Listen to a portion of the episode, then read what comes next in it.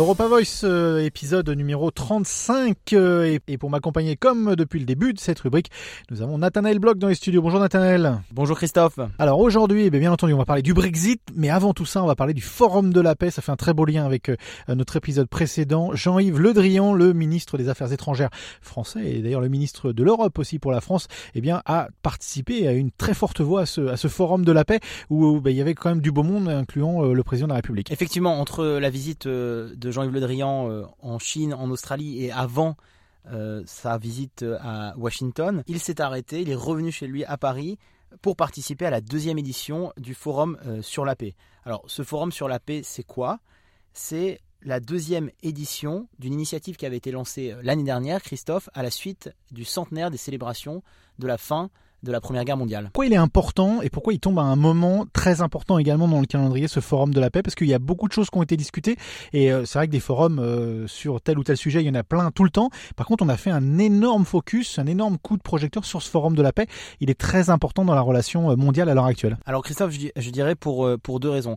D'abord, la première, c'est parce que les institutions officielles, que ce soit euh, l'Organisation des Nations Unies, que ce soit l'OTAN, ou que ce soit même l'Union Européenne dans ces temps euh, agités de Brexit, sont souvent mises à mal. C'est-à-dire qu'on on les critique, on critique leur inaction, on critique la euh, non mise en œuvre des sanctions quand des sanctions sont adoptées. Donc de plus en plus, vous avez comme ça des initiatives parallèles, pas opposées, mais parallèles aux initiatives officielles internationales où des gouvernements, mais aussi des membres des sociétés civiles, euh, des citoyens se regroupent et se retrouvent pour échanger sur des sujets internationaux. Mais ce forum euh, de la paix, sur la paix pardon, organisé à Paris, était aussi important pour le président de la République Emmanuel Macron parce que il avait eu des propos extrêmement controversés justement sur ces institutions internationales.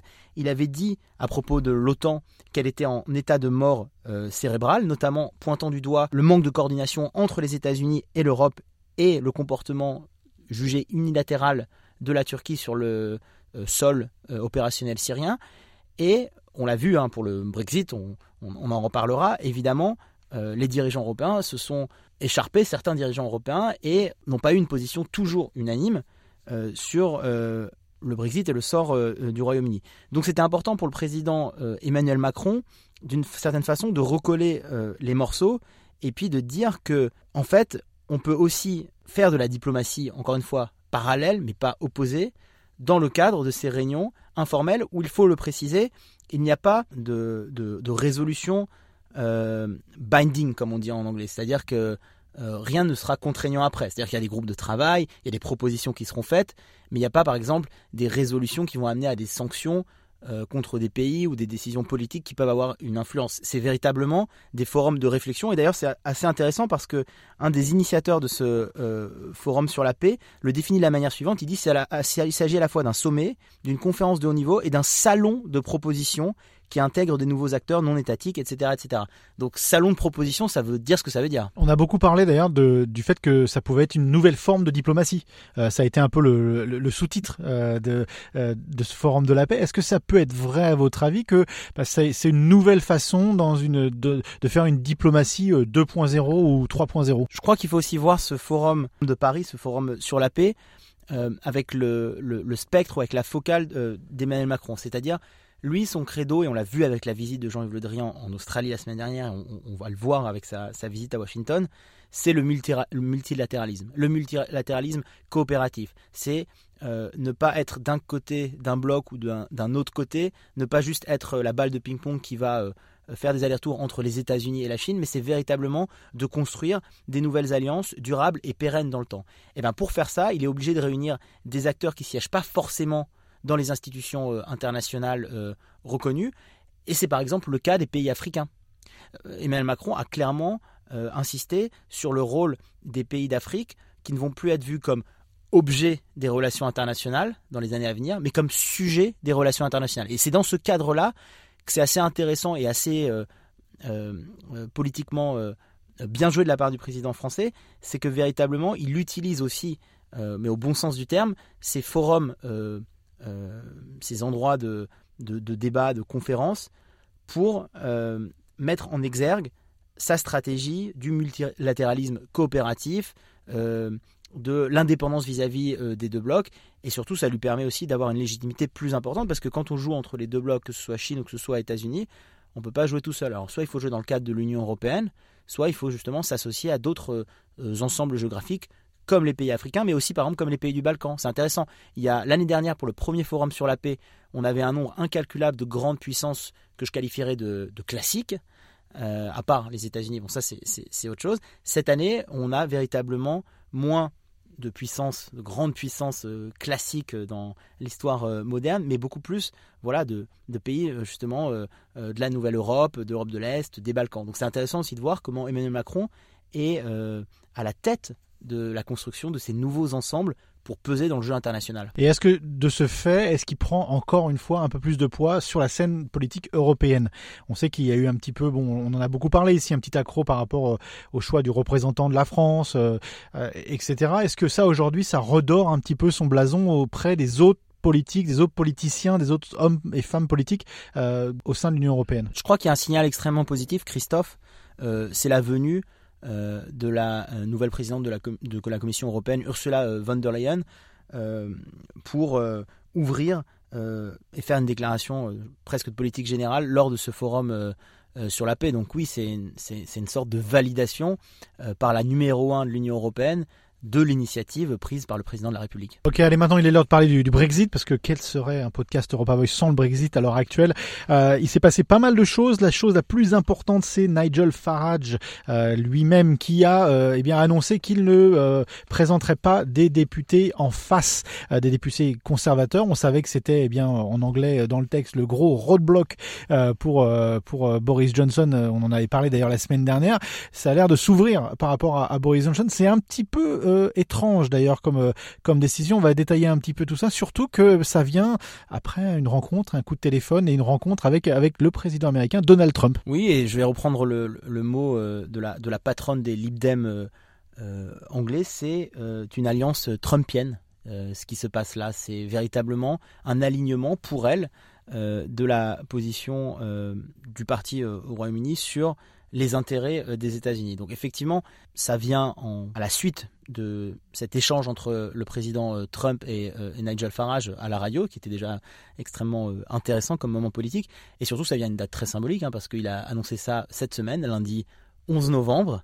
Donc date ô combien chargée euh, dans l'histoire récente européenne. Alors, ce qui est intéressant aussi dans tout ça, c'est qu'en fait, euh, bien les des membres du parti euh, du Brexit Party avaient déjà lancé leur campagne, qui était partie en campagne contre d'ailleurs les conservateurs pour un Brexit dur, contre les, les, Labour pour leur inefficacité, etc.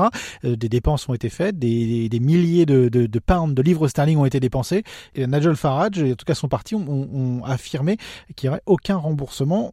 Sent que ça gronde un petit peu au sein du, parti quand même. C'est presque un peu limite quand même. Oui, alors il il faut rappeler, Christophe, pour nos auditeurs, que euh, Nigel Farage ne va pas présenter de candidat euh, dans les circonscriptions où les Tories ont remporté euh, des sièges aux dernières élections de 2017. Mais évidemment, là où les travaillistes ont des sièges, euh, le parti euh, du Brexit de Nigel Farage va présenter des candidats. Maintenant, ce qui reste, ça réduit de moitié le nombre de candidats qu'il va présenter. Donc, ça veut dire qu'il y a la moitié des, des, des, personnes qui étaient au sein du Brexit Party qui pensaient avoir un rôle à jouer. Bah, on leur a demandé de, de plier les bagages, plier les, plier les prospectus et puis euh, de rentrer chez eux en fait. Alors, on l'avait dit aussi la semaine dernière, Christophe, vu le, le type de, de, scrutin qui est une, une nominale majoritaire, c'est-à-dire en fait le premier arrivé en tête le scrutin. De toute façon, il y avait très peu de chances qu'un membre du Brexit Party euh, accède, euh, enfin remporte euh, un siège. Donc de toute façon, c'était véritablement plutôt, j'allais dire, une négociation politique, un combat de coq entre Boris Johnson et Nigel Farage qui a tourné à l'avantage du Premier ministre britannique. Et dans tout ça, en fait, ça change quand même pas mal la donne.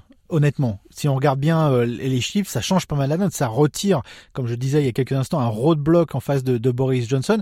Honnêtement, j'ai l'impression que les, planètes sont plus ou moins quand même en train de s'aligner pour Boris Johnson dans, dans ce débat sur le Brexit. Effectivement, il a un poids, un boulet en moins, euh, celui du, du, Brexit Party.